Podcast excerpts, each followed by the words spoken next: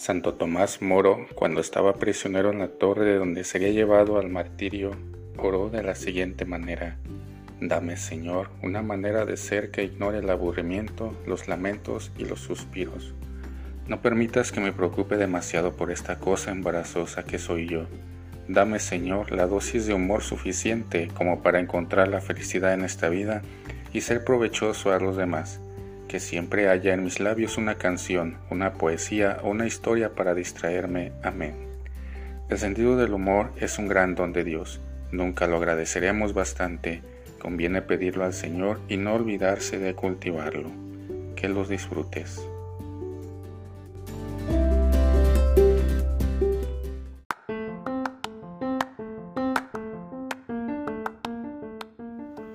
Comunicarse.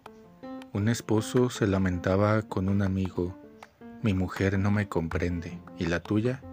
No sé, contestó el amigo, nunca le he hablado de ti. Queridos hermanos y hermanas, es frecuente esa sensación de que no nos comprenden. A veces será verdad, pero muchas veces somos bastante difíciles de entender.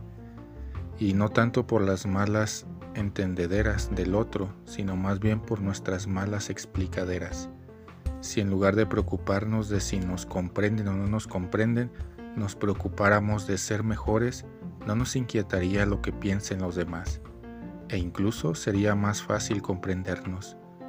No te afanes por lograr que los demás tengan de ti una idea mejor. Lucha por ser tú mejor.